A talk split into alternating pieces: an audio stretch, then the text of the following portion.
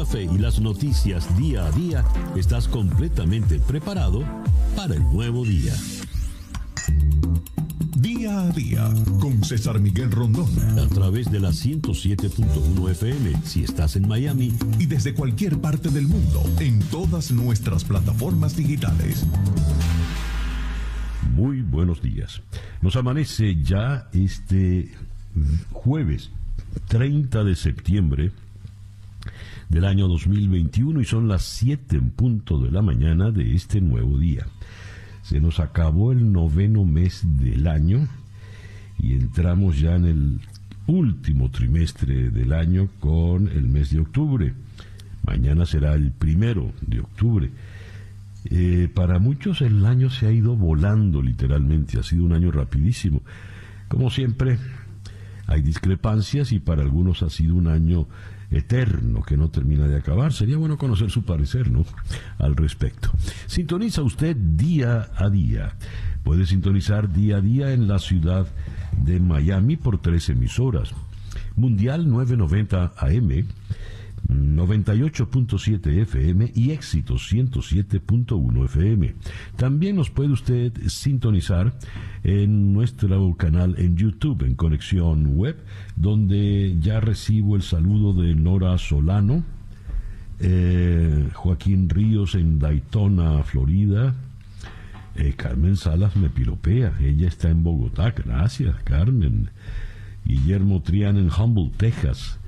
Eh, leo acá Johan Rojas en Parkland, Florida. Em, Carlos Cuevas celebra hoy 65 años en Filadelfia. Bueno, felicitarlo. felicitaciones, Carlos. Estás entrando en la plenitud de la vida a los 65 años. Eh, menor que yo, obviamente. Eh, tenemos a Ángel González saludándonos desde Maracaibo. Eh, Carol Guerrero en New Hampshire, Edgar Bravo también nos saluda, Elías Acevedo desde Ciudad Bolívar. Y en el Instagram, Ornela, Ornela Muti. Bueno, desde Valencia, Venezuela, nos saludan también desde Davenport, Florida. Vi unos saludos desde Londres. Eh, Alonso Brady está en Sevilla, España. Mm, a ver, Edmundo Catapano en Upata, Estado Bolívar. Eh, Viña del Mar, Chile, allí está María Esperanza.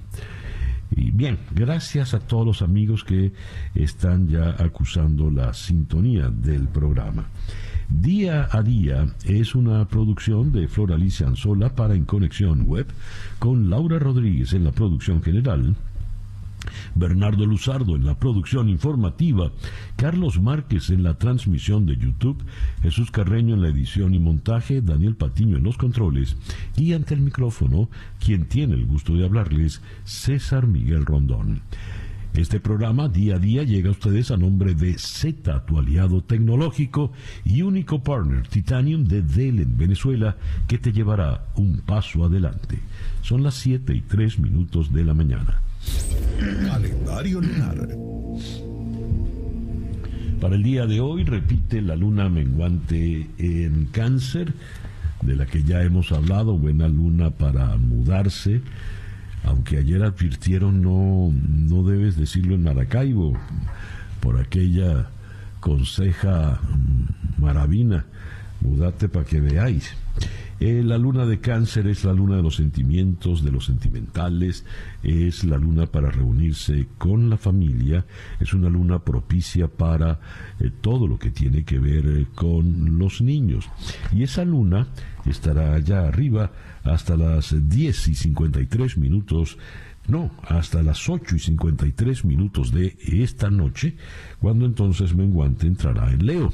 Pero de Leo hablamos mañana. Resumiendo por el día de hoy, un sol y dos lunas, luna menguante en cáncer, a las 8 y 53 de la noche, menguante en Leo, Sol en Libra y Mercurio retrógrado, cuando nos amanece este jueves 30 de septiembre del año 2021 y que sea este para todos en cualquier rincón del planeta que usted se encuentre, el mejor día posible. El reloj nos dice que ya son las 7 y 4 minutos de la mañana. Escuchemos ahora el reporte meteorológico en la voz de Alfredo Finale. Muy buenos días, Alfredo. César, muy buenos días para usted y para todos los que están conectados en cualquier rincón del mundo. Bueno, pues como ya es costumbre, vamos inicialmente al trópico y es que el huracán San ha recuperado incluso su categoría 4, tiene vientos máximos sostenidos de 145 millas por hora. La buena noticia es que continúa moviéndose al noroeste a razón de 12 millas por hora y en esa trayectoria estaría moviendo por los mares al sureste y al este de las Islas Bermudas, sin llegar a ofrecer peligro ni para el Caribe ni para las Antillas Mayores y mucho menos para los Estados Unidos. Se ha formado en la tarde del día de ayer una nueva tormenta tropical. Ayer te hablábamos de que de las dos ondas tropicales que veíamos en el Atlántico, la segunda, la que venía más retrasada, era la que estaba ganando más potencial ciclónico. Bueno, pues la primera ha perdido prácticamente ese potencial está solo en un 10%, pero la segunda es ya una tormenta tropical, lleva por nombre Víctor. Afortunadamente todo parece indicar que estaría haciendo una trayectoria muy similar a la de San, por lo que no será tampoco de gran interés para nuestra área. Hasta el momento acá en el sur de la península. Hemos navegado con fuerte en una temporada, eh, navegado con, con suerte, quise decir, en una temporada donde hemos visto ya la formación de 20 tormentas tropicales de un pronóstico de 15 a 21. Estamos terminando el mes de septiembre en el día de hoy. Aún queda octubre y noviembre de temporada ciclónica, así que no podemos bajar la guardia. Debemos seguir siempre pendientes a todo lo que pueda surgir y moverse sobre el Atlántico. En el tiempo local, a partir del día de hoy, un poco más de humedad llegando al área, eso se traduce en el incremento ligero de la nubosidad para hoy cielos parcialmente nublados y aislado el potencial de lluvias alrededor de un 20%. De hecho, ya en esta hora de la mañana, sectores de Broward veían algunas lloviznas matutinas. Para el resto de la jornada, ya les decía, un 20%, para viernes, sábado alrededor de un 30% y hoy temperaturas máximas que vuelven a quedar entre 87 y 90 grados Fahrenheit. Muy buenos días para todos. Alfredo, muchísimas gracias por el reporte en el día de hoy. Alfredo Finales, el meteorólogo de nuestra emisora hermana, actualidad 1040 AM en la ciudad de Miami. El reloj indica 7 y 7 minutos de la mañana, Capicúa. Esto es día a día. Las noticias de hoy en Estados Unidos. Se agota el plazo para asegurar el presupuesto al gobierno. Los congresistas avanzan en una carrera contrarreloj para aprobar una ley de extensión del presupuesto que evite una parálisis abrupta de los servicios públicos a partir del día de mañana. Eh, una perspectiva que tanto demócratas y republicanos quieren evitar cuando la sombra de una moratoria default se cierne sobre el país. Lo que está en juego es tan importante que el presidente Biden prefirió anular un viaje a Chicago para permanecer en Washington y encabezar las negociaciones directamente con los legisladores. Eh, Biden, quien hace alarde de sus talentos de conciliador, recordando sus tiempos en el Senado, espera obtener apoyo para sus dos proyectos billonarios de inversión, tanto en infraestructura como en reformas sociales. Esto en medio de una parálisis por las luchas internas dentro de su propio Partido Demócrata. Nuestro objetivo es lograr esos dos votos, hacer cruzar la meta en estos dos importantes textos de ley, infraestructura y reformas sociales, según dijo la señora Jan Psaki, la vocera de la Casa Blanca.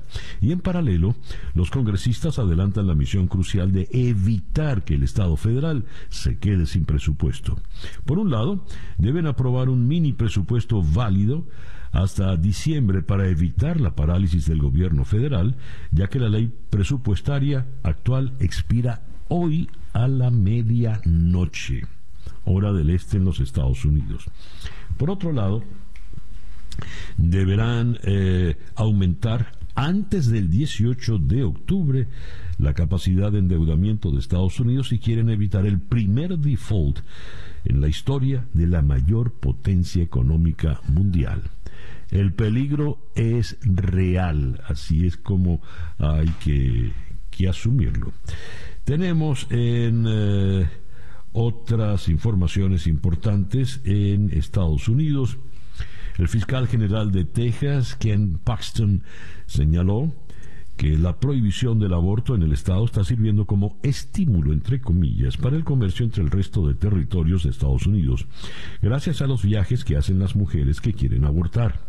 La evidencia que existe en el expediente sugiere que, en todo caso, la ley está estimulando en lugar de obstruir los viajes interestatales, dijo Paxton, en alusión al aumento de mujeres de Texas que se han desplazado a Kansas u Oklahoma para eh, abortar. Estas afirmaciones del fiscal general se producen a través de una serie de informes presentados en el marco de la impugnación del Departamento de Justicia a la ley de la prohibición del aborto en Texas, en vigor desde principios de septiembre.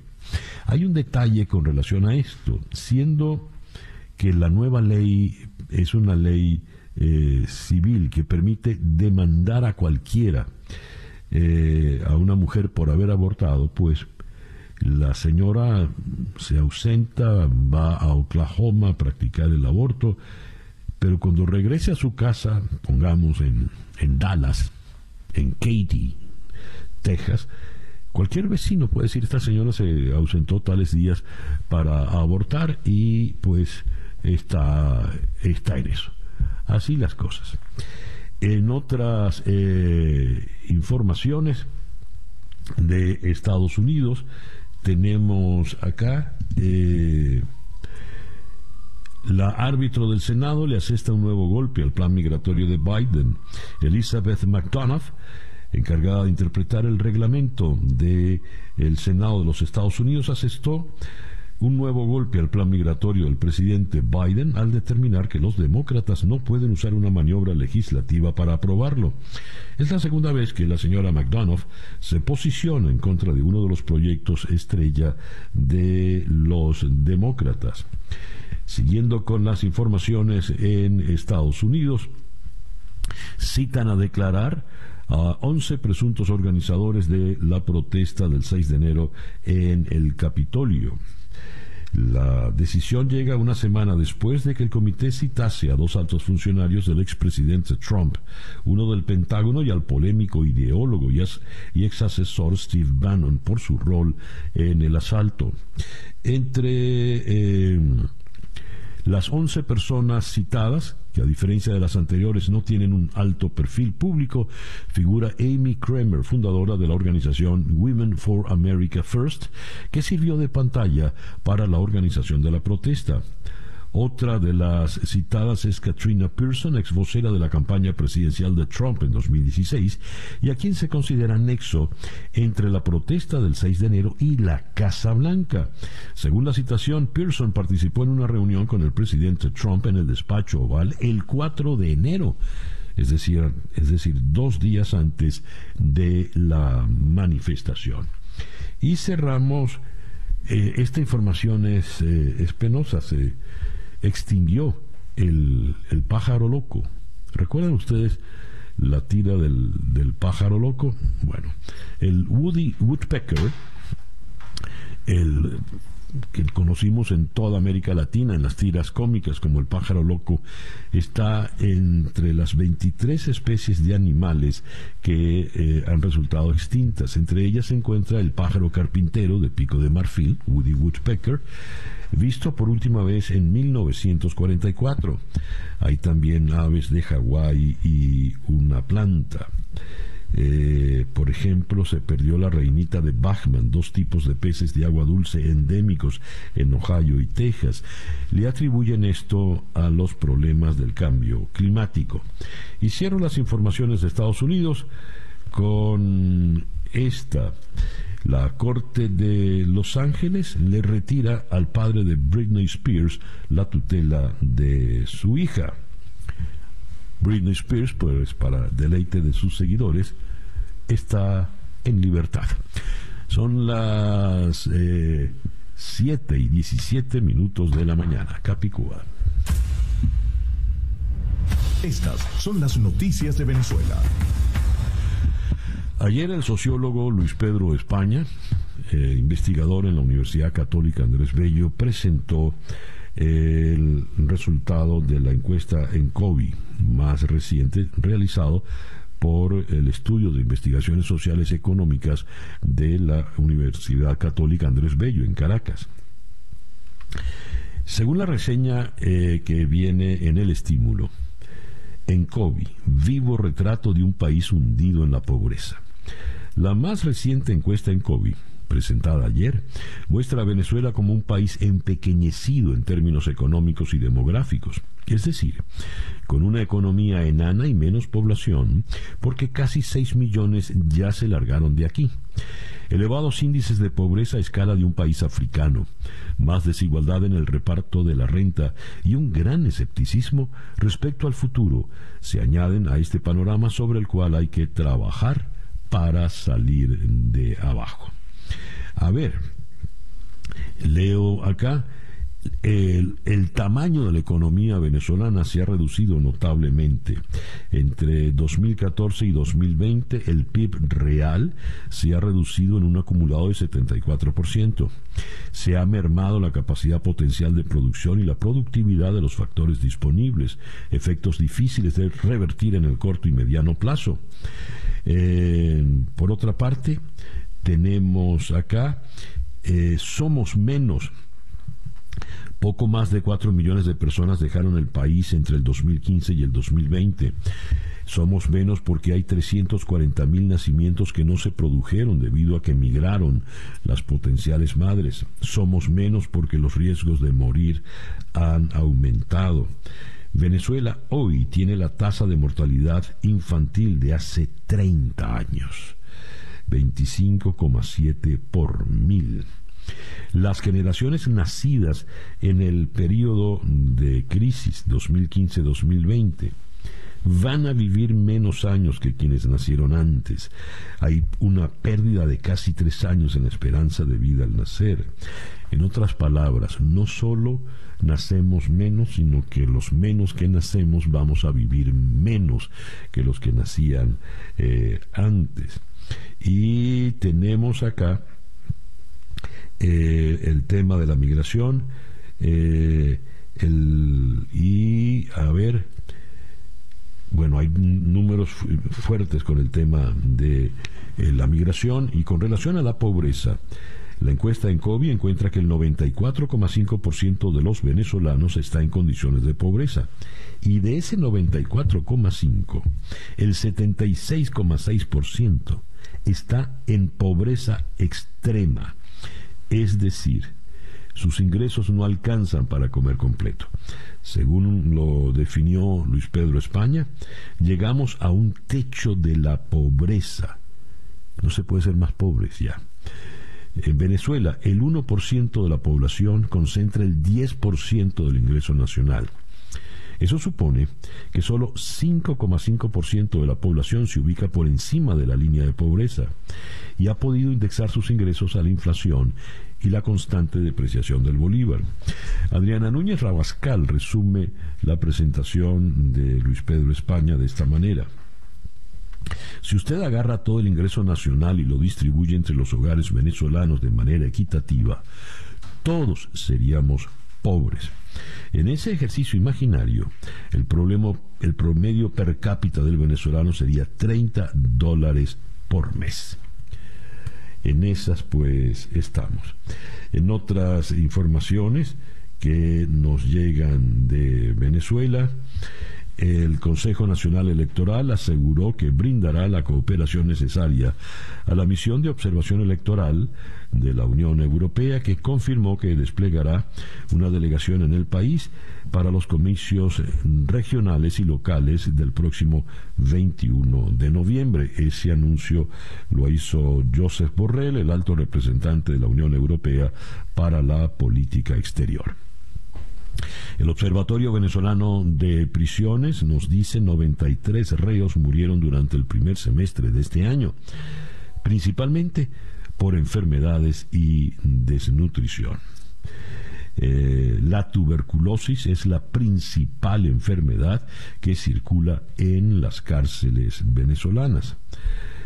Durante los seis primeros meses del año fallecieron 93 reos, de los cuales 69 murieron por condición de salud, lo que representa 74% de los decesos, mientras que 39% eh, resultaron heridos, según esta ONG. Eh, de las muertes asociadas a condiciones de salud, el Observatorio Venezolano de Prisiones informó que la mayoría están asociadas principalmente con patologías como la desnutrición y la tuberculosis. Otras informaciones que nos llegan, la,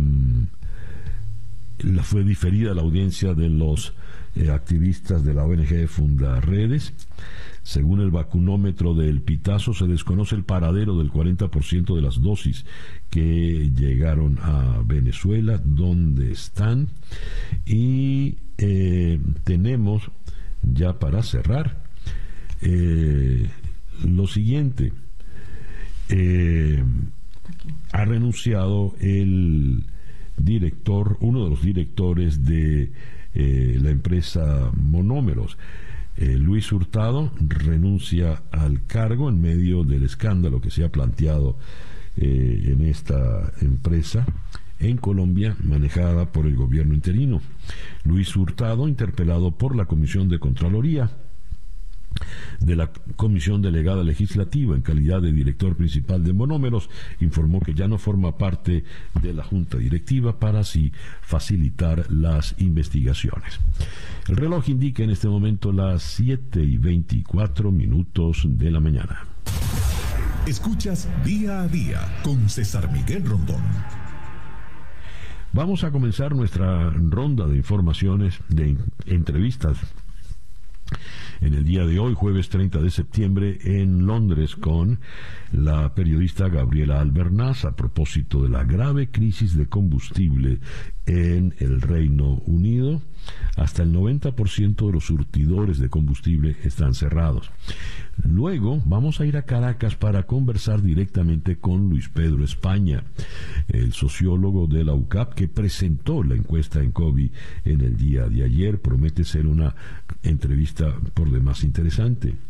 Luego, en la ciudad de Madrid, vamos a conversar nada menos que con Humberto Calderón Berti, quien fuera embajador del gobierno interino en Bogotá y quien renunciara a finales del año 2019 por serias diferencias con el gobierno interino, con Juan Guaidó, y entre esas diferencias estaba el tema de monómeros. Así que eh, queremos esta eh, versión, esta interpretación para actualizar toda la información.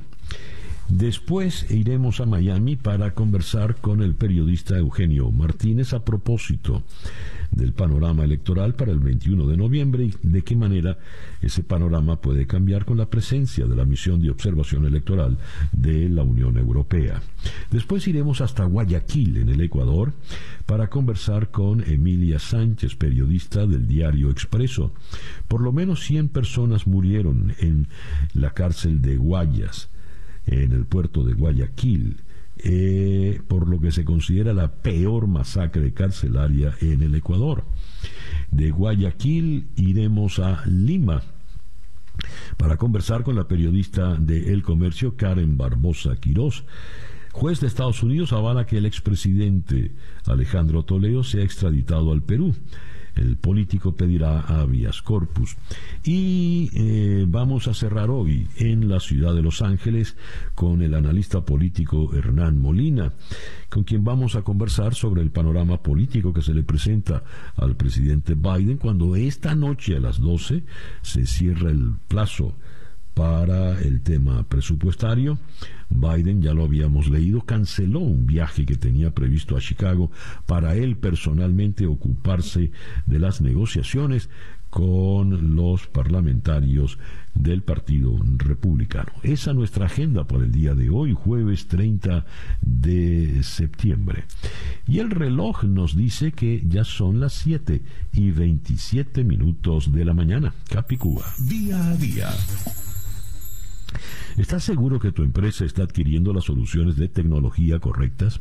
Simplifica de forma radical la manera en que tu organización adquiere y ofrece servicios integrales de infraestructura de tecnología de información.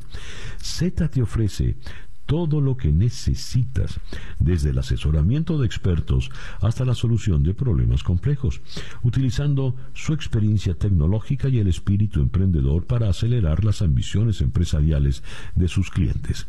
La pasión de Z es encontrar maneras de utilizar la tecnología de la información y la comunicación para hacer que los negocios de nuestros clientes funcionen mejor, convirtiendo eh, tus ambiciones en logros.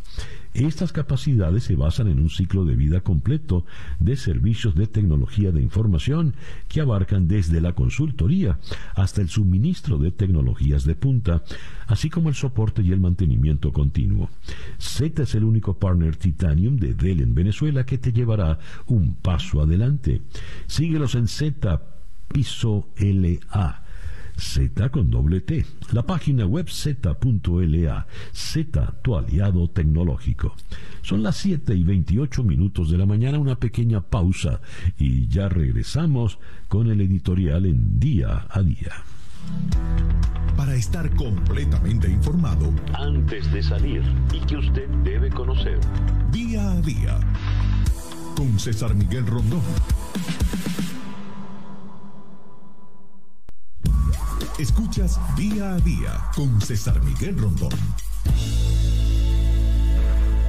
Son las 7 y 29 minutos de la mañana. Esta tarde a las 7, hora del este, en conexión por TVF Network, tendremos un programa especial de En Conexión. Estamos en tiempos de teorías conspirativas. Corren las eh, teorías de la conspiración de QAnon eh, y tantas, tantas otras denuncias sobre conspiraciones eh, absurdas, fantasmas. Pues bien, ese programa de hoy lo vamos a dedicar a esto. Vamos a comenzar en Cuenca con el psiquiatra mm, venezolano Rómulo Aponte. ¿Por qué las personas creen en teorías tan, tan absurdas? Luego vamos a conversar con eh, David Gilbert, en Dublín, Irlanda, a propósito de eh, puntualmente en qué consiste eh, la teoría QAnon. En Caracas vamos a conversar con el doctor Julio Castro a propósito de todas las teorías y fantasías que giran en torno a las vacunas. Si usted se vacuna le van a inyectar un chip donde le van a conocer todo o eh, usted va a quedar eh, infértil. Vamos a ir también a Quito para conversar con el periodista Pablo Sánchez Noguera, él es especializado en tecnología, quien nos va a dar toda la información de cómo a través de las redes sociales se consolidan y se distribuyen, se riegan estas teorías conspirativas. Eso será en un especial de En Conexión esta tarde a las 7 horas del este en los Estados Unidos. Eh, por TVV Network, canal 427 en DirecTV, 654 en Comcast, 934 en Charter Spectrum, 411 en Blue Stream, 250 en Atlantic Broadband y también en ATT Now. El reloj indica en este momento las 7 y 31 minutos de la mañana. El editorial con César Miguel Rondón. Es increíble cuando un experto en los temas de la pobreza, como lo es Luis Pedro España, con obra importante al respecto, nos dice ya la pobreza no va a crecer más, porque llegamos al techo.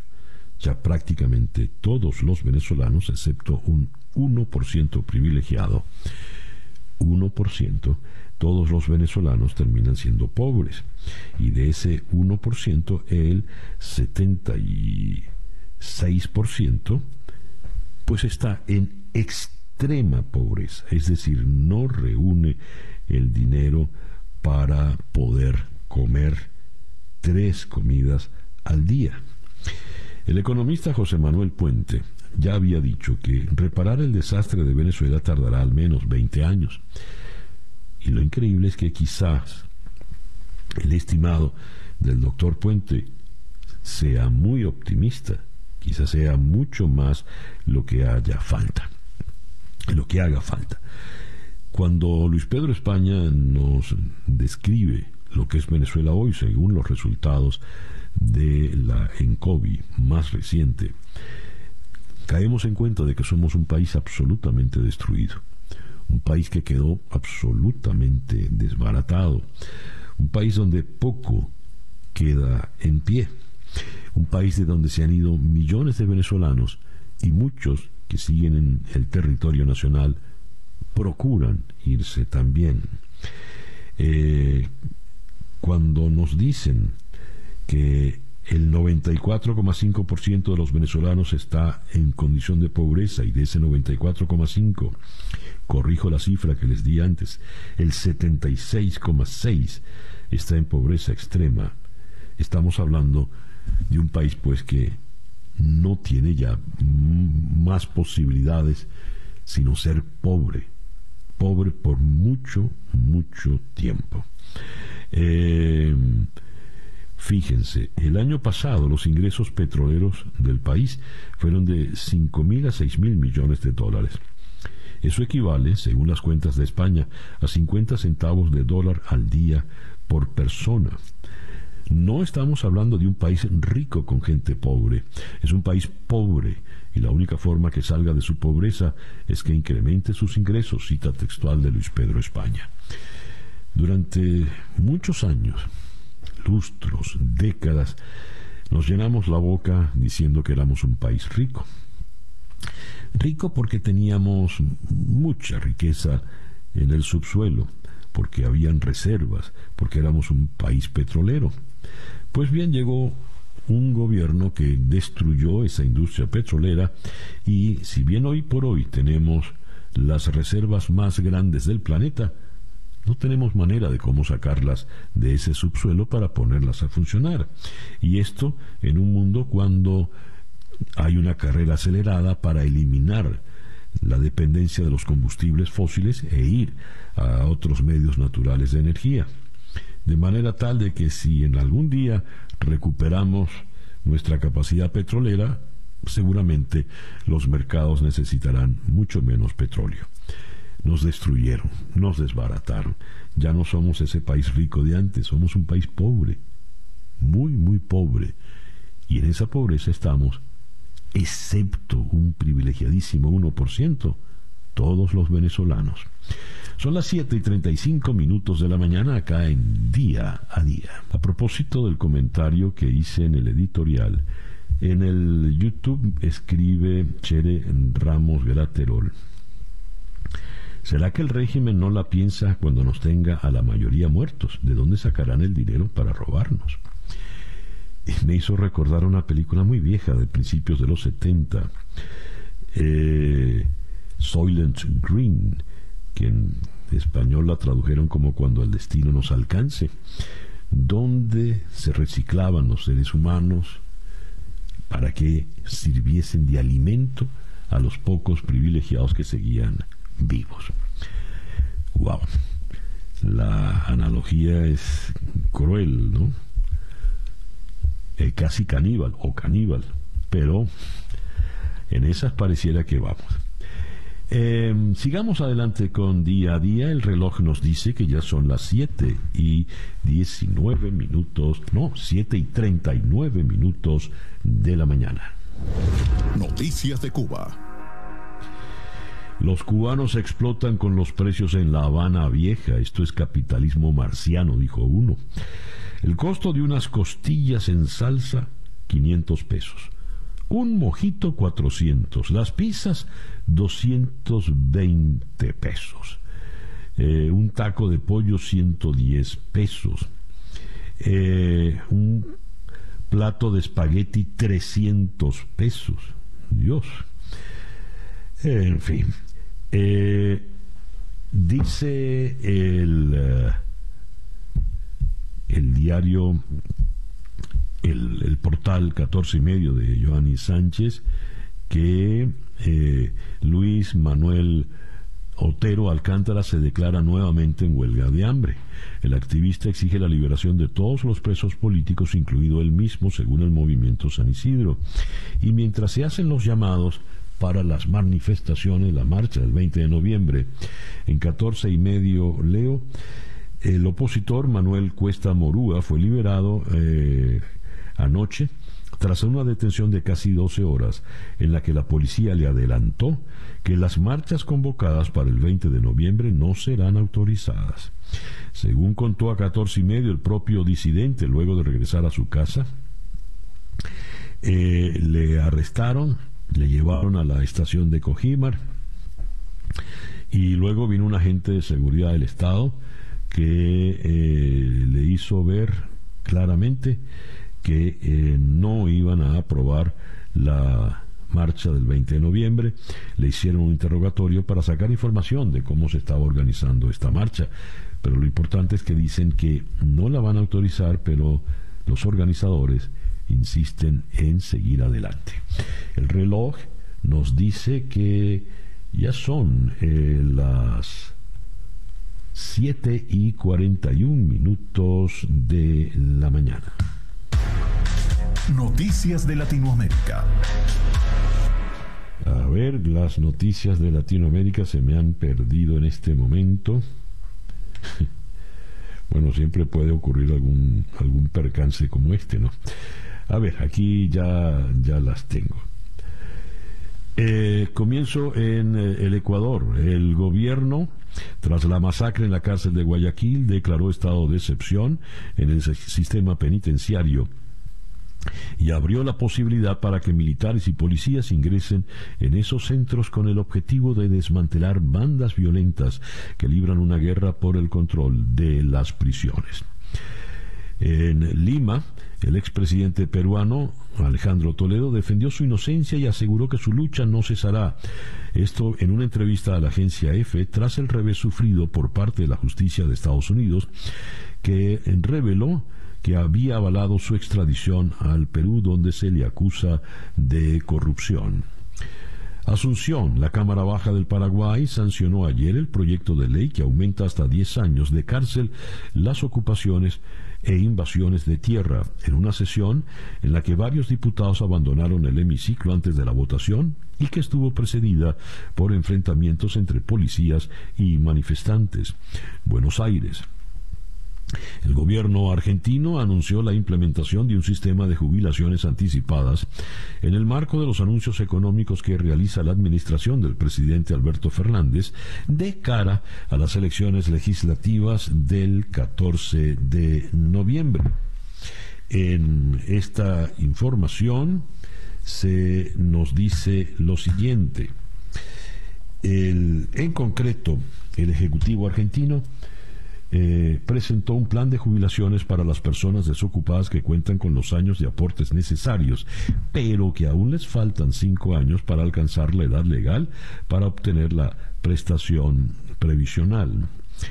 Eh, Ciudad de México, el canciller Marcelo Ebrard declaró que la llamada iniciativa Mérida, como se conoce a la política de persecución militar al narcotráfico, se acabó en México y Estados Unidos y que ahora ambos países exploran nuevos enfoques en materia de seguridad. La iniciativa Mérida se acabó y ahora estamos entrando en otra etapa, dijo el canciller Ebrard. Y eh, tenemos, cerramos con esta información en Panamá. Panamá anuló un contrato con la constructora Odebrecht para la ampliación del principal aeropuerto del país, con lo cual la empresa queda inhabilitada para participar en futuras licitaciones y contrataciones con el Estado. El reloj nos dice que son las 7 eh, y 45 minutos de la mañana. La información del mundo día a día. Berlín. Las aspiraciones de llegar a la Cancillería alemana del socialdemócrata Olaf Scholz y su rival conservador Armin Laschet están en manos de los verdes y del Partido Liberal FDP, que han empezado por tratar de fijar una postura común de cara a futuras negociaciones. Las elecciones del pasado domingo no dejaron otra opción que un tripartito o una reedición de la gran coalición, esta presidida por los socialdemócratas, lo que de momento no parece estar en los planes de nadie. Moscú. El Partido Comunista de Rusia presentó múltiples demandas disputando los resultados de la votación en la Internet para la elección parlamentaria en Moscú, que dicen los comunistas fue manipulada y a la que culpan por su derrota en varias contiendas en la capital. El partido, que fue segundo a nivel nacional en los comicios de este mes, usualmente sigue la pauta del Kremlin, pero ya había iniciado una gestión para invalidar los resultados disputados en Moscú. Dirigentes del partido organizaron protestas en las calles y se sumaron a una coalición de críticos del Kremlin que trata también de anular los resultados de la votación en la capital mediante el Internet, una opción que estuvo disponible para los votantes en Moscú y varias otras eh, regiones.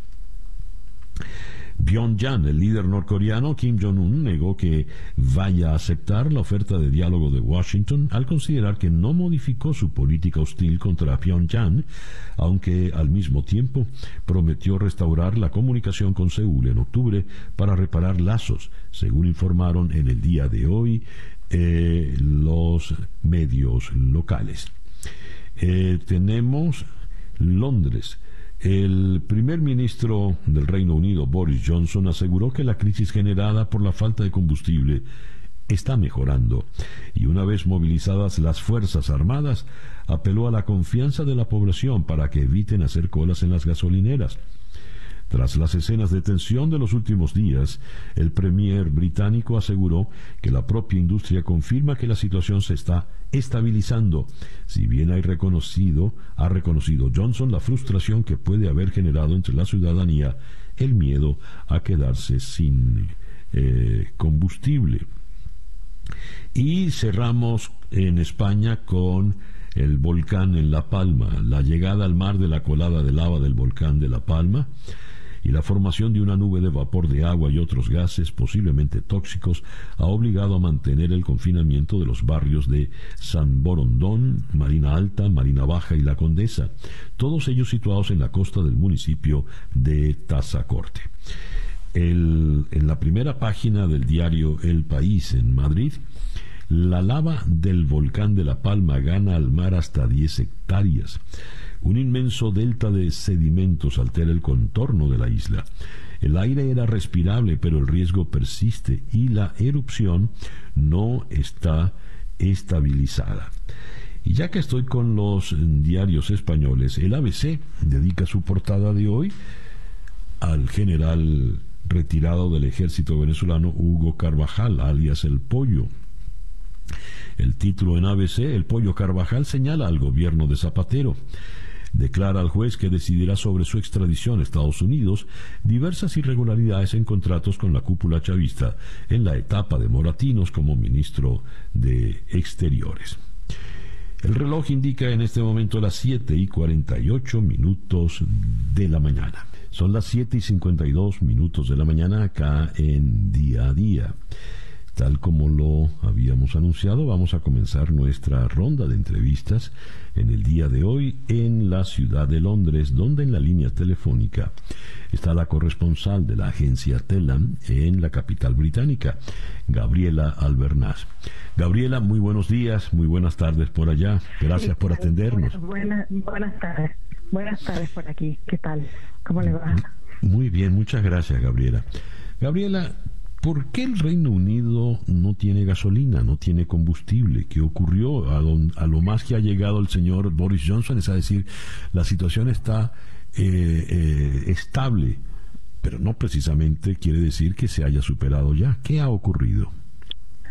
Bueno, no es que no haya gasolina, sino es que no hay quien la distribuya, en este caso por la escasez de eh, camioneros em, que está afectando al Reino Unido desde que comenzó el, el Brexit, ¿no? Desde el Brexit en realidad faltaron unos 100.000 camioneros, entonces, bueno, a partir de ahí empezaron a surgir problemas en la distribución no solo de, de, combustible, que fue lo que se agravó en los últimos días, sino también en otros servicios, en el tema también de el abastecimiento de alimentos, mercaderías y bueno, sea, no es solamente combustibles. Lo que pasa es que obviamente al falta de combustible se empieza a complicar porque, bueno, no hay cómo continuar con, con la economía.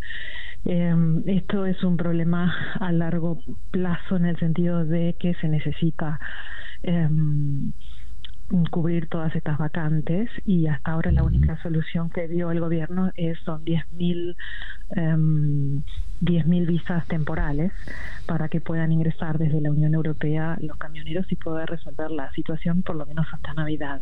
Pero bueno, el problema está en que los camioneros desde europeos dicen que no van a venir por una visa temporal, dejando un trabajo ya fijo en, en, dentro de, sus países o, mismo en la Unión Europea, porque además um, es, un, es una profesión, digamos, que está eh, también faltante en, en, muchos países, entonces, bueno, eh, claro. pasa un poco por ahí. Gabriela, pod sí. Gabriela, podríamos decir entonces que la esta crisis es la primera crisis como consecuencia del Brexit. En realidad sí, lo que pasa es que, bueno, justo ocurrió, coincidió junto con la pandemia, entonces um, digamos que no, no había pasado, no se había notado hasta ahora, pero bueno, en realidad justo ahora que estamos saliendo de la pandemia comenzó a pasar todo esto, ¿no? Uh -huh. eh, justo cuando la economía está en marcha, era muy diferente cuando la economía estaba este, estancada eh, durante el, los confinamientos y bueno, ahora que está en marcha comenzó a, a, a, a realmente a notarse, ¿no? Las, las consecuencias del Brexit. Gabriela, has dicho que en realidad no es solo combustible, son muchos otros productos de urgencia cotidiana, alimentos y demás. Exacto, alimentos llegará, y demás. ¿Llegará a extenderse entonces esta crisis también de, de, de surtimiento de alimentos? Como ahora hay largas filas para la gasolina. Eso ya comenzó. Ajá. Hay, desabaste ya hay desabastecimientos, hay muchos faltantes, hay muchas góndolas vacías, además de las compras por pánico, ¿no? Que la gente se abastece. Están poniendo, están poniendo límites tanto en, en, el abastecimiento de combustible, en lo que se puede cargar, como en, en la parte de alimentos, o sea, porque es como sucedió también en la pandemia, que la gente se llevaba cosas de más este, uh -huh. para abastecerse, y bueno, acá está pasando un poco lo mismo, pero sí, el miedo es que haya un faltante importante para Navidad y que no se llegue, eh, que haya un, un, gran desabastecimiento para, para diciembre. Así Gabriela. Sí. sí.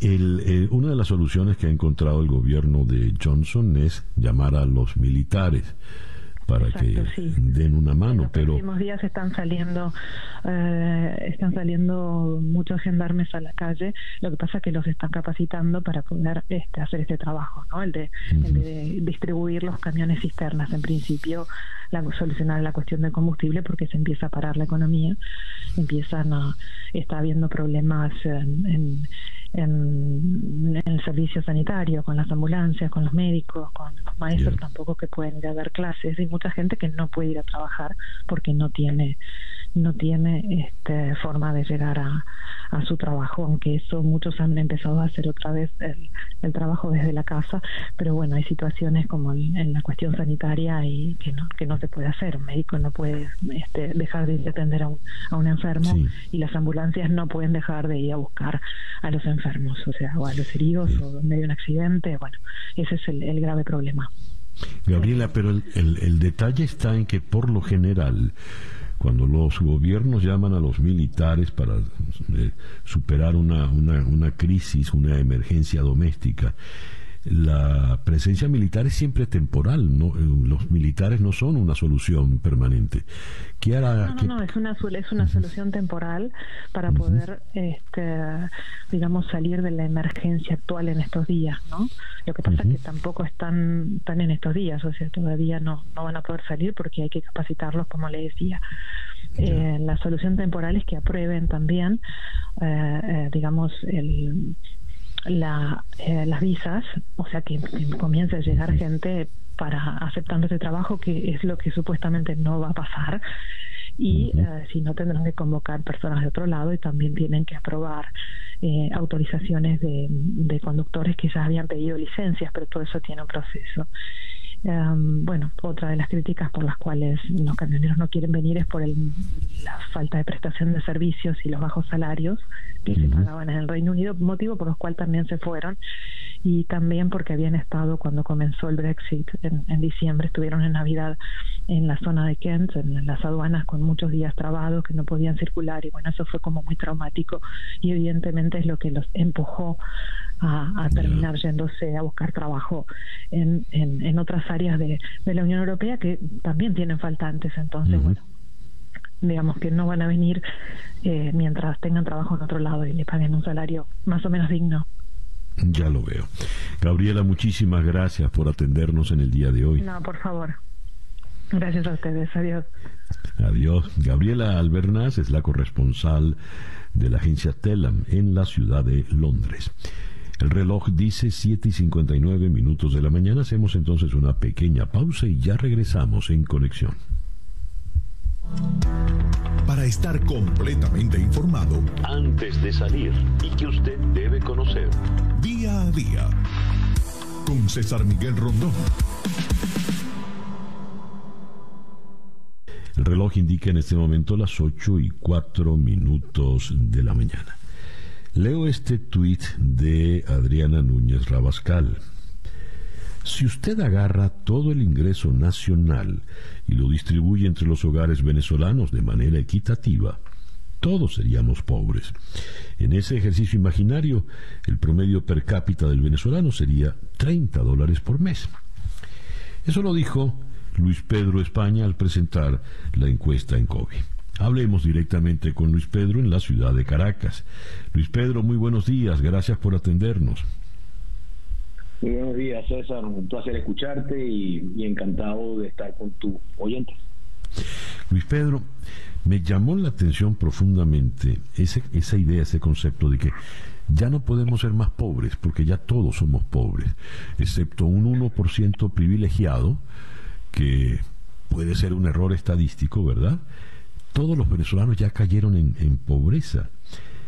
¿Cómo es eso de que ese país que se, que se ufanó de ser un país rico, que le producía envidia a todos, ahora es un país totalmente pobre? Sí, el, lo que ha pasado en Venezuela es que desde el punto de vista del ingreso, eso siempre hay que tenerlo en cuenta, César, cuando decimos que estamos hablando que llegamos a nuestro techo de, de pobreza, que es como 94%, es pobreza de ingreso, es decir, si usted considera otros variables, ya sea un promedio, digamos, le da un poco menos, le da menos, pero de todas maneras es, es, estrambótica la cifra, es, 65% de pobreza con métodos, digamos, de, de cálculo integrado. Pero desde el punto de vista del ingreso, efectivamente eso es así. Fíjate, si nosotros ordenáramos en una fila, a todos los venezolanos según ordenados por eh, su ingreso este promedio eh, mensual, ¿verdad? Desde el que menos gana, que digamos que es más o menos unos 13 dólares este, al mes, hasta el que más gana, ¿verdad? Si nosotros nos pusiéramos en una, en una fila, lo que tendríamos es que los promedios van subiendo muy lentamente hasta que se llega al 90%. Es decir, el, el, el, venezolano que menos gana, o el hogar venezolano que menos gana, es más o menos, su ingreso es más o menos 13 dólares. Y cuando se llegamos al, al percentil 90, se llama eso, ¿verdad? Al 90%, el promedio de ese, de ese último eh, noveno, 10%, es de más o menos unos, unos 100 dólares aproximadamente. Entonces, el, e, e, eso, ese 90, ese 90% de venezolanos ordenados en fila, son como muy enanitos, ¿ok? Este, Son como muy planos, ¿sí? Pero cuando pasamos al percentil 10, eso sube a 500 dólares. Y cuando pasamos al percentil, al, al, no sería el percentil, sería el, el, el, el, el decimil este, del, del 1%, eso es mil y pico de dólares. Entonces, claro, cuando uno dice esto, uno dice, bueno, esto es un país muy desigual, es verdad, es un país muy desigual, usted saca las medidas de concentración del ingreso y le da que es el país más desigual de América Latina.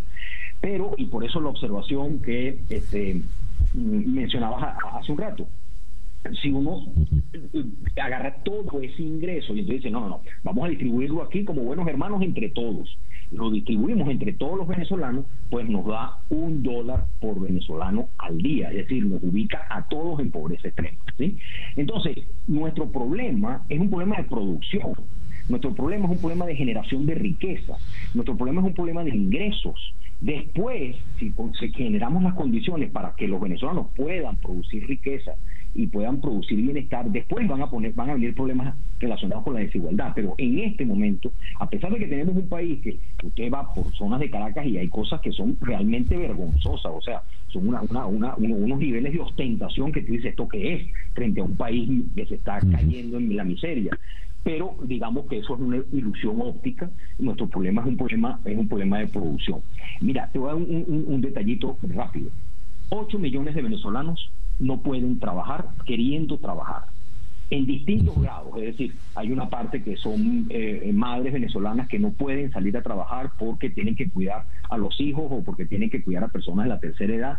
Hay una parte muy grande de esos 8 millones de venezolanos que perdieron la esperanza de conseguir trabajo, eso se llama desempleo desalentado. Hay otra parte que trabaja muy poquito, trabaja solamente 15 horas este, a la semana y por supuesto quisiera trabajar más y hay otra parte que no trabaja absolutamente nada. Entonces tenemos 8 millones, eso es 38% de la población económicamente activa que quisiera trabajar, que tiene capacidades para generar ingresos y bienestar, pero tiene un país delante que no le ofrece oportunidades y esa ha sido la razón por la cual se han ido casi 6 millones de venezolanos.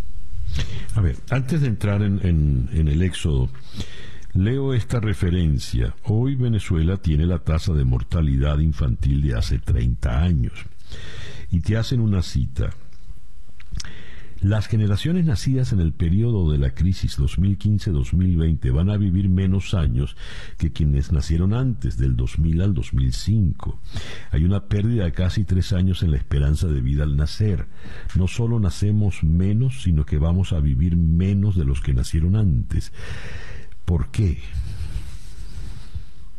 Bueno, este eh, es producto es producto de la inmensa recesión que hemos tenido eh, eh, en los últimos siete años.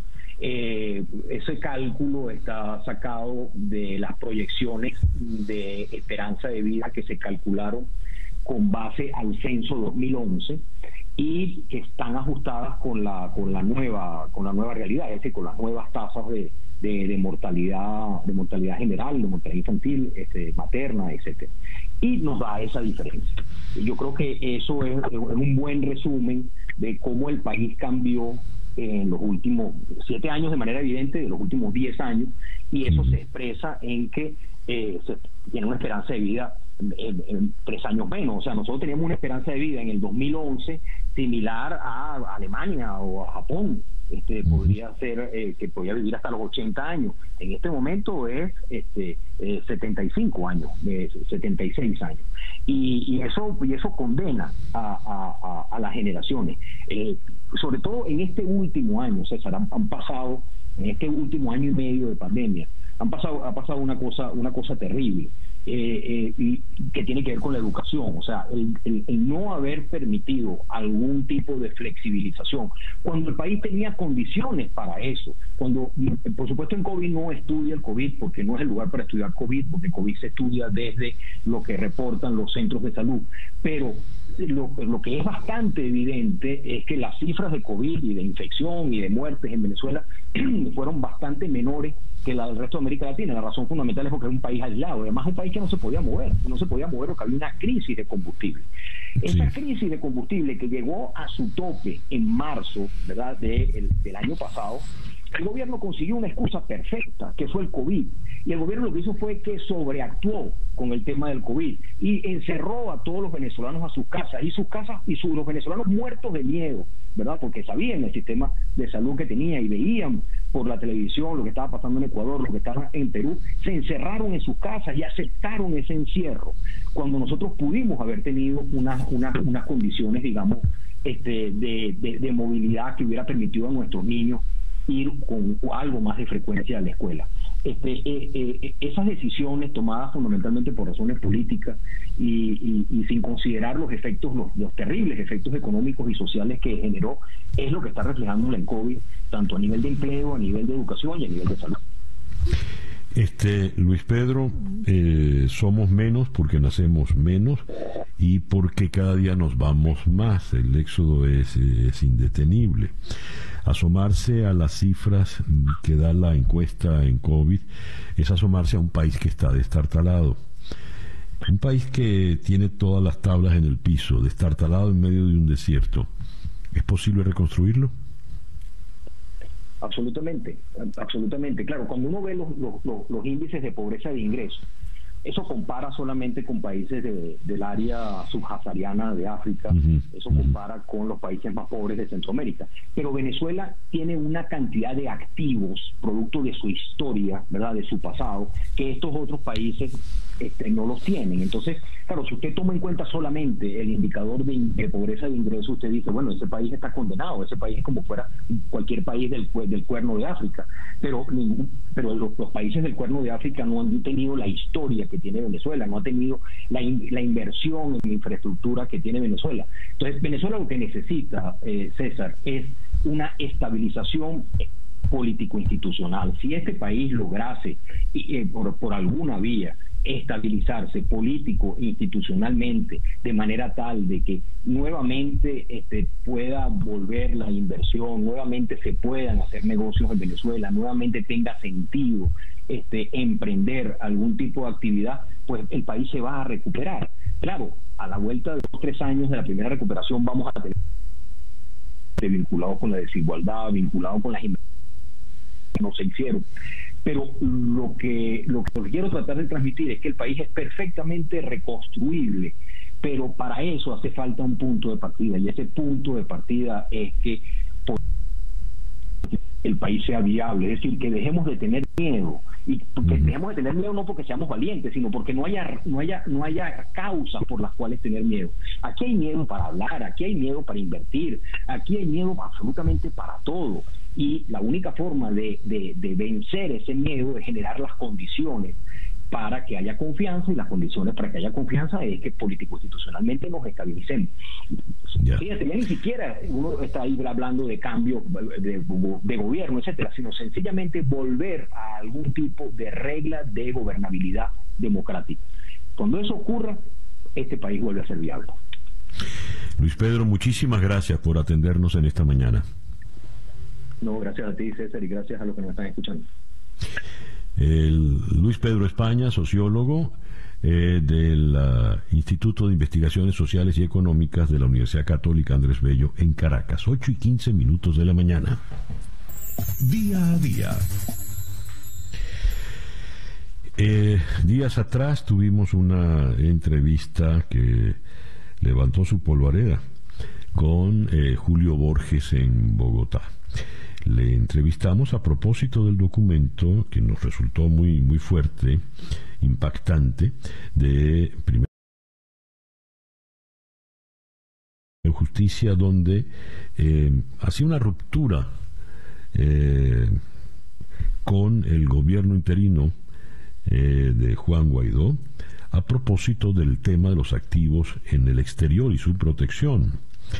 De hecho, nos llamó la atención que llamasen a Juan Guaidó por su nombre, sin calificativos de presidente interino ni siquiera diputado.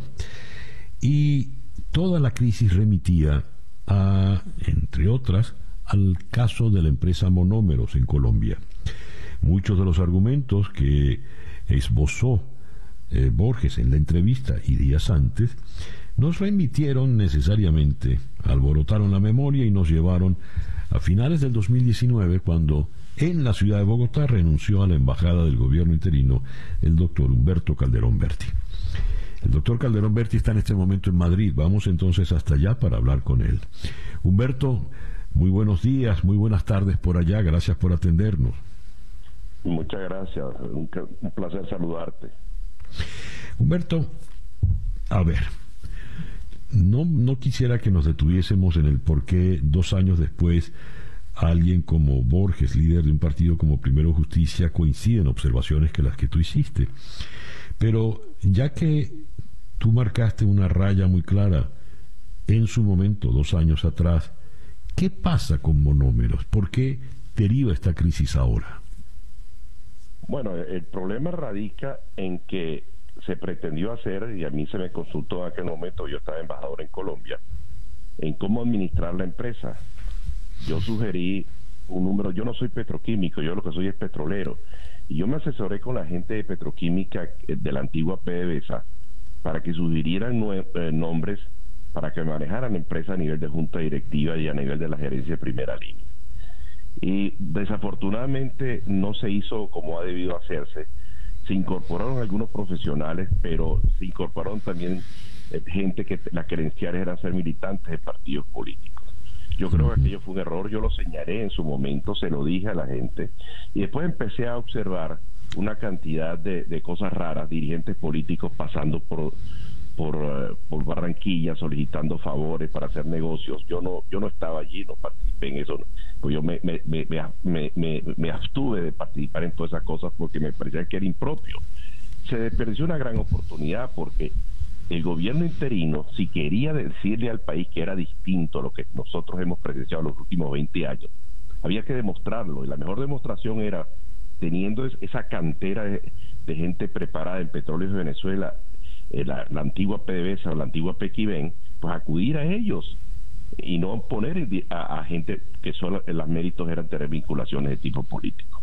Bueno, desafortunadamente eso se hizo contrario a lo que se debió hacer, se empezó a politizar, los dirigentes políticos consideraron eso como una, una especie de, de, piñata, de rebatiña, eh, me pareció absolutamente inconveniente. Yo traje muy duro para que la restituyeran eh, la sacaran de la lista de OFAC y pudieran tener acceso al crédito nuevamente.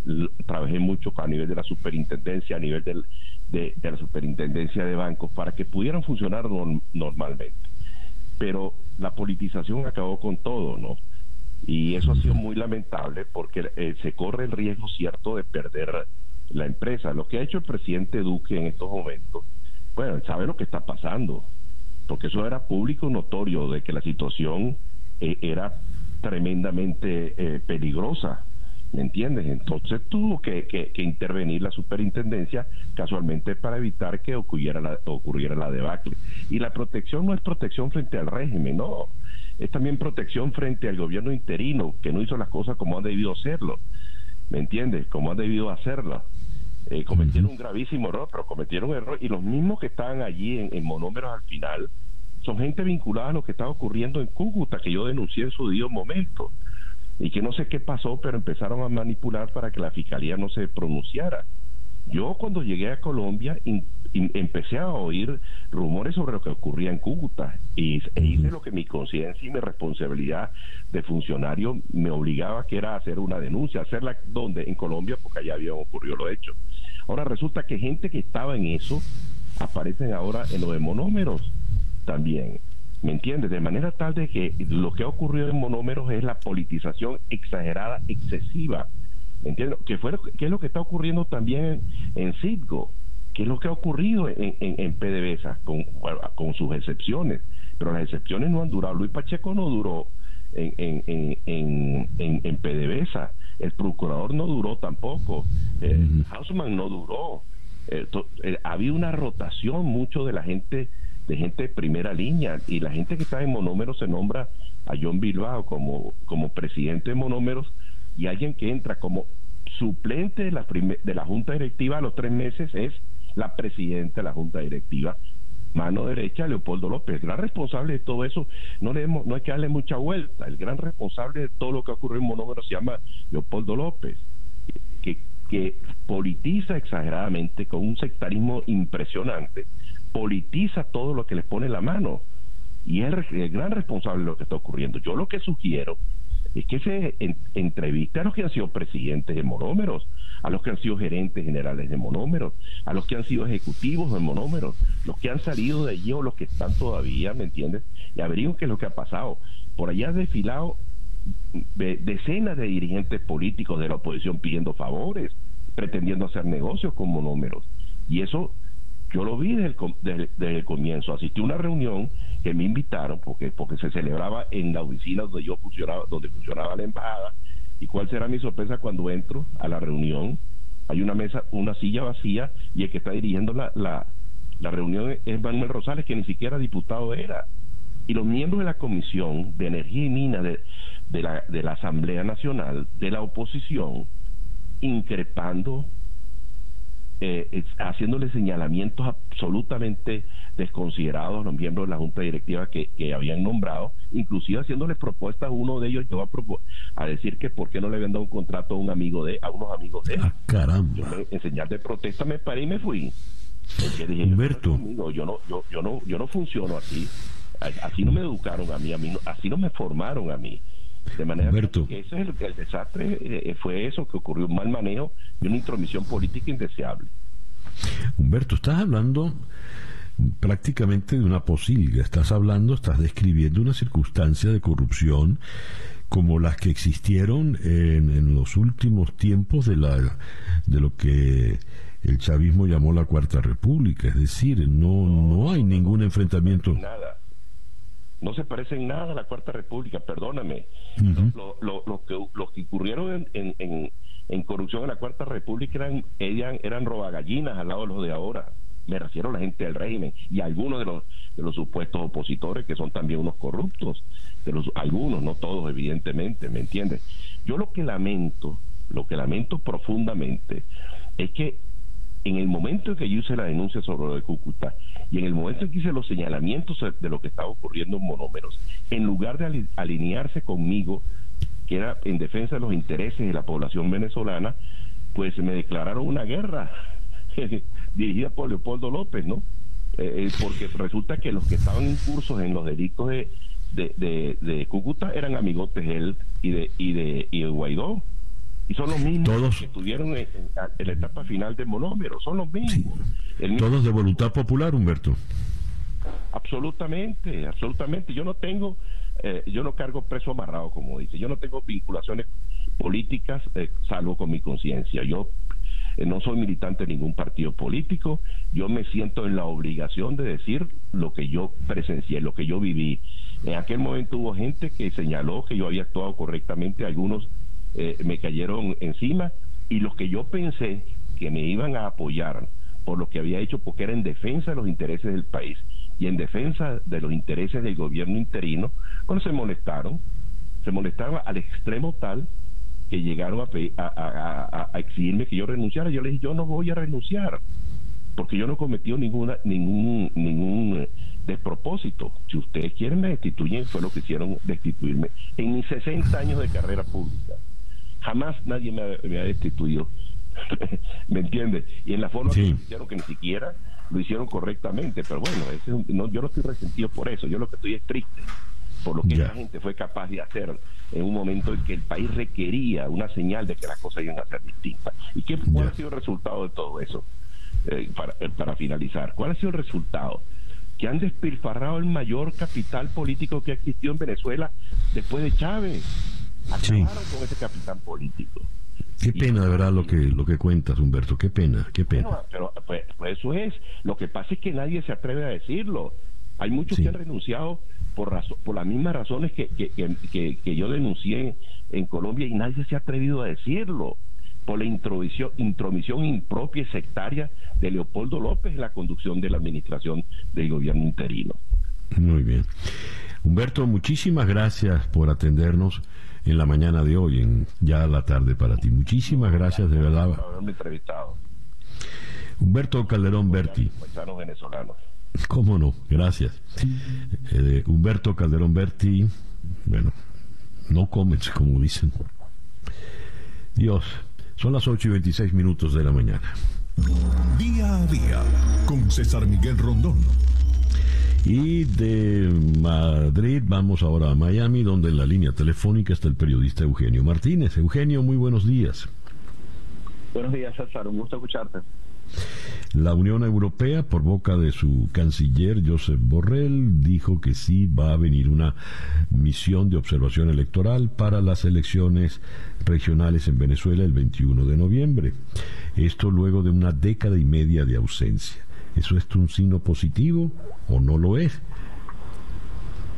Bueno, eh, si consideramos que desde hace 15 años se está exigiendo, pidiendo que la Unión Europea regrese a Venezuela eh, a monitorear y a observar los procesos electorales que se han venido realizando, pues evidentemente es una, es una, es una buena noticia. Especialmente porque el informe que emita la, la Unión Europea eh, después del proceso del 21 de noviembre va a servir de base para la discusión de la que tienen que ser las condiciones y garantías electorales que tienen que darse en el periodo 2022 en adelante para una elección presidencial anticipada, para una parlamentaria anticipada, para un referendo revocatorio que se pacte en, un proceso de negociación. En fin, eh, el, el, valor de la, de la presencia de la, de la Unión Europea es, es, es significativo y creo que las personas que han criticado que la misión de la, de la Unión Europea o que la Unión Europea envíe una misión, eh, en, en, realidad cuesta entender su punto de vista, porque la, la misión de observación va justamente a los países en donde no hay garantías electorales. Eso, eso está de, de, de antiojito, por, por decirlo de esa manera. Si las elecciones funcionaran, no sería necesario una, una presencia de una, de una misión de, observación. ¿Y quiénes, quiénes se han opuesto, Eugenio, y por qué?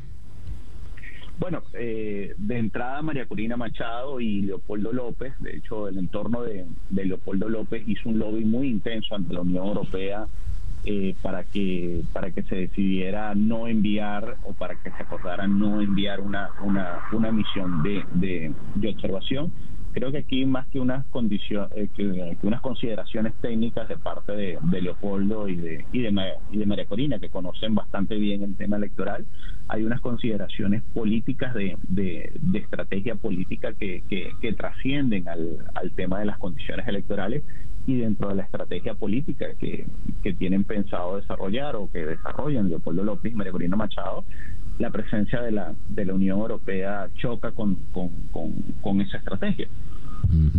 ¿Y quiénes están a favor de que venga esa, esa comisión? Bueno, en líneas generales, quienes hemos trabajado los últimos 15 años el tema electoral, eso incluye a individuos, a individuos, académicos, organizaciones de veeduría electoral, pero más allá desde el punto de vista técnico, eh, evidentemente a, los a los partidos que han decidido participar el 21 de noviembre y al sector político y social que está viendo que la hoja de ruta 2022 en adelante pues se va a enfocar en el o debería enfocarse en el en el tema electoral. Ya lo veo. Eugenio, muchísimas gracias pues por atendernos en la mañana de hoy. Un abrazo, César. Gracias al periodista Eugenio Martínez desde la ciudad de Miami. 8 y 30 minutos de la mañana, una pequeña pausa y ya regresamos con día a día. Para estar completamente informado, antes de salir y que usted debe conocer. Día a día. Con César Miguel Rondón. 8 y 35 minutos de la mañana acá en día a día. Vamos ahora a la ciudad de Guayaquil, en el Ecuador, donde en la línea telefónica está la periodista del diario Expreso, Emilia Sánchez. Emilia, muy buenos días, gracias por atendernos. Muy buenos días, César Miguel Rondón. Muy buenos días a toda esa audiencia que está escuchando su prestigiosa radio y es para mí un gusto estar con ustedes. Muchísimas gracias, Emilia. ¿Qué ocurrió en la cárcel de Guayas, en el puerto de Guayaquil? Bueno, la cárcel eh, regional 1, también conocida como la antigua penitenciaría, tuvo un amotinamiento el pasado martes y fue el más grande de los registrados en el último año. En 2021 se han registrado seis amotinamientos que han cobrado la vida de 235 personas privadas de libertad. ¿Por qué se dio este motín? ¿Qué, qué ocurrió? De acuerdo a las investigaciones de la policía y del Servicio Nacional que atiende a las personas privadas de libertad, se trata de una pelea entre bandas que tratan de tomar el poder dentro de la penitenciaría o los centros de reclusión, porque bueno, pues esta vez fue en Guayaquil, pero en febrero y en junio tuvo lugar en otras provincias de la Sierra del Ecuador. Emilia, eh, ¿manejan armas estos prisioneros dentro de la cárcel? Sí, lastimosamente en el sistema penitenciario se ha ingresado de contrabando armas y de acuerdo a las requisas que han hecho las autoridades y la policía, no solo han encontrado, bueno, pues armas eh, que podrían decir de fuego, sino incluso fusiles, o sea, altos calibres. Y, y lastimosamente ha habido hasta droga también. Ya. A ver, Cuando se, cuando se habla de 100 muertos durante un motín, durante una reyerta, estamos hablando de una cantidad realmente preocupante, exorbitante, y el propio presidente Guillermo Lazo ha intervenido en el asunto. ¿Qué acciones ha decidido el presidente Lazo? Bueno, en primera instancia se decretó eh, a través de orden presidencial un estado de excepción. Esto consiste en que, en primer lugar, eh, la, la, Policía Nacional y el Servicio Militar tomen el control del sistema penitenciario. Se redobla o triplica o lo que sea necesario la seguridad tanto interno y externamente para que de esta forma exista eh, un mayor control. Luego de esto, eh, el decreto presidencial también ha tomado otras medidas como por ejemplo este, suspender el derecho a la inviolabilidad de la correspondencia y de la asociación y de la reunión. Es decir, que las personas privadas de libertad van a tener que, si es que van a recibir alguna carta, por ejemplo, va a ser revisada por la Policía Nacional y bueno, pues ya se restringe totalmente la movilidad, las visitas y de esta forma quieren establecer un control exhaustivo para que se retome el control. Y adicionalmente, de acuerdo a la rueda de prensa que dio el presidente de la República la noche de ayer, se trata de una eh, la ejecución y el aceleramiento de un plan de reestructuración que ya se iba a dar. Por ejemplo, en, en febrero en enero, en junio, ya el presidente de la República presentó un plan de reestructuración integral en todo el sistema penitenciario del país. Y con lo que sucedió ayer, en el que ya se actualizó la cifra hasta el momento de 116 muertos y más de 80 heridos, se indicó que se iba a adelantar lo correspondiente a Guayaquil, y esto sería aproximadamente una inversión que llegaría a los 24 millones de dólares, solo en Guayaquil. Ya. Emilia, muchas gracias por estos minutos en la mañana de hoy. Yo le agradezco a ustedes y cualquier cosa pues para informarle de lo que suceda en nuestro sector y en nuestro país. Muchísimas gracias, Emilia. Emilia Sánchez, el diario Expreso, desde la ciudad de Guayaquil. 8 y 40 minutos de la mañana. El reloj nos dice que son las 8 con 44 minutos de la mañana acá en Día a Día. Vamos ahora a la ciudad de Lima, donde en la línea telefónica está la periodista del diario El Comercio, Karen Barbosa Quirós. Karen, muy buenos días. Muchas gracias por atendernos. No, al contrario, gracias a usted, San Miguel. Buenos días también a todos los escuchas. A ver, un juez en Estados Unidos dice que sí, sí procede la extradición del expresidente peruano Alejandro Toledo. ¿Qué le espera entonces a Toledo allá en el Perú? Sí, tal como eh, lo has comentado, el día hace dos días el un juez federal de allá de Estados Unidos ha declarado que existen elementos suficientes para formular una lo que ellos denominan una causa probable, ¿no? Y para que nosotros eh, acá en Perú sería eh, elementos de convicción para llevar a un juicio al señor Alejandro Toledo, ¿no? Eh, este caso es en, el extremo de la investigación que se le sigue al señor Toledo por el caso Odebrecht, este caso internacional que ha tocado a varios países a nivel mundial, ¿no? Incluso Estados Unidos también y, en este caso se le, se le ha, la Fiscalía de nuestro país ha acusado al señor Alejandro Toledo eh, de haber recibido una presunta colma de 35 millones de dólares por parte de la empresa brasileña eh, y para él ha pedido una pena eh, de más de 20 años. Eh, actualmente, el caso eh, el próximo mes de octubre va a entrar a una etapa intermedia que se denomina acá en el Perú, que es, digamos, el control de la acusación que ha presentado el Ministerio Público, ¿no? Eh, en esta etapa, luego, eh, digamos que podría pasar hasta un año, por lo menos, en esta etapa, podría pasar ya un juicio oral, ¿no? El juez podría declarar que eh, todos los elementos están mm, saneados, están conformes para ya la etapa de juicio oral. Digamos que esa, es la etapa, ¿no?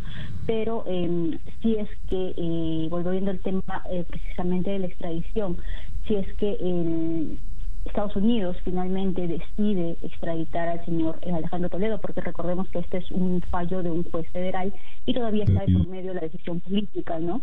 Eh, del gobierno de Estados Unidos. Pero el, señor Alejandro Toledo ya adelantó que va a interponer un habeas corpus, lo cual digamos que retrasaría un poco, eh, eh, podría hasta decir, su, su posible regreso para que afronte la justicia peruana, pero todo dependerá pues de, lo que decida Estados Unidos y el juez que posiblemente vaya a, evaluar nuevamente este recurso de habeas corpus. No es una medida constitucional. Eh, acá en Perú, el señor Alejandro Toledo, a diferencia de Estados Unidos, que él permanece actualmente con un arresto domiciliario, acá en el Perú tiene dos órdenes de prisión preventiva. Eh, eso quiere decir que en, una eventual eh, extradición del señor Alejandro Toledo en nuestro país, el señor tendría que venir a cumplir eh, el proceso bajo prisión preventiva, ¿no? En una cárcel de nuestro país.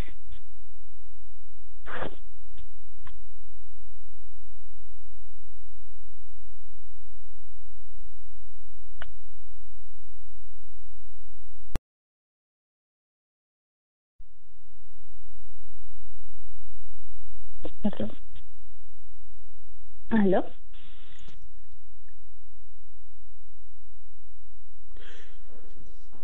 ¿Aló? Bien, eh, muchísimas gracias a Karen Barbosa eh, Quiroz allá en la ciudad de Lima. Gracias, Karen. Gracias, Karen. Y vamos ahora, el reloj nos indica que son las 8 con 48 minutos de la mañana. Día a día. Vamos ahora a la ciudad de Los Ángeles, donde en la línea telefónica está el analista político Hernán Molina. Hernán, muy buenos días. Gracias muy buenos días. por supuesto, un gusto madrugar por ti. Muchas gracias, disculpa el madrugonazo, Hernán. A ver, no hay problema. es un día que promete ser largo, porque a las 12 de la noche tenemos un deadline grave. Grave, porque eh, el, eh, se vence el, plazo para eh, poder aprobar el tema presupuestario. El presidente Biden incluso canceló un viaje a Chicago para poder él personalmente encargarse de las negociaciones en el Congreso. ¿Cómo ves la situación? ¿Qué es lo que está por delante para el día de hoy, Hernán? Bueno, obviamente está el tema presupuestario, también está el tema de incrementar la habilidad de Estados Unidos, del Tesoro de Estados Unidos, a endeudarse más allá de lo que está permitido hoy, porque nosotros aquí en Estados Unidos pagamos las cuentas con dinero prestado porque no nos, no nos alcanza el dinero que eh, colectamos a través de impuestos, ya que el presupuesto es deficitario eh, y eso es en gran parte a la reforma tributaria del 2017 de, eh, que se hizo durante, durante la época de Trump, donde básicamente se aprobó que la gente, las corporaciones fundamentalmente pagaran menos impuestos, lo que ha generado un déficit eh, fiscal.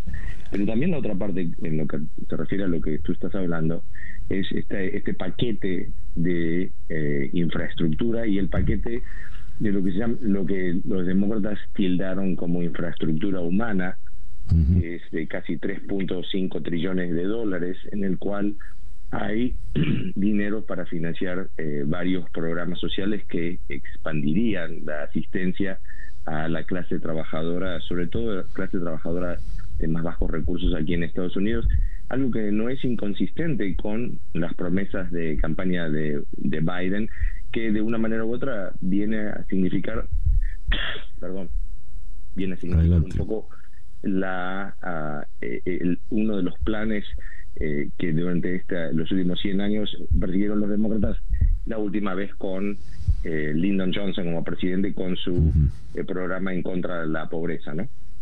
Ya. Ahora, Hernán, ¿cuáles son las posibilidades reales del presidente Biden y su gobierno?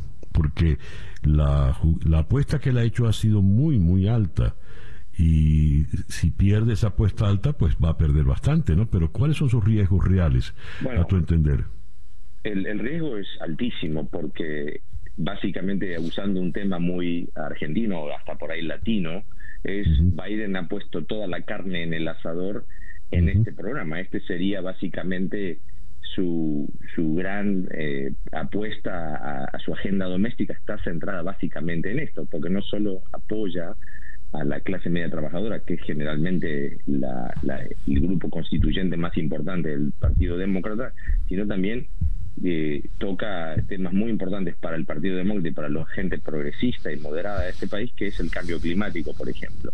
Entonces, eh, si esto llegara a fallar, yo creo que la presidencia de Joe Biden y las posibilidades de que los demócratas puedan mantener la eh, minoría muy escueta que tienen hoy en la Cámara de Representantes y, la minoría aún más escueta que tienen en el Senado, eh, en las elecciones de 2022 sería realmente muy difícil para ellos para mantener eso. Entonces, aquí está en todo en juego. El problema que tiene Biden es que, y esto es, es yo siempre digo, las elecciones tienen consecuencias, y una de las consecuencias de la última elección es que los demócratas no ganaron eh, la cantidad de asientos que ellos esperaban ganar. Es más, perdieron asientos en la Cámara de Representantes y en el Senado, eh, en algunos, si bien ganaron Georgia, por ejemplo, las dos bancas por Georgia, no pudieron ganar otras bancas alrededor del país para llegar a ese número 60 que permite que se cierre el debate en el Senado y se proceda a la votación de una ley, como por ejemplo el proyecto de infraestructura. En la Cámara de Representantes hay un, un grupo, lo que se llama un caucus en inglés,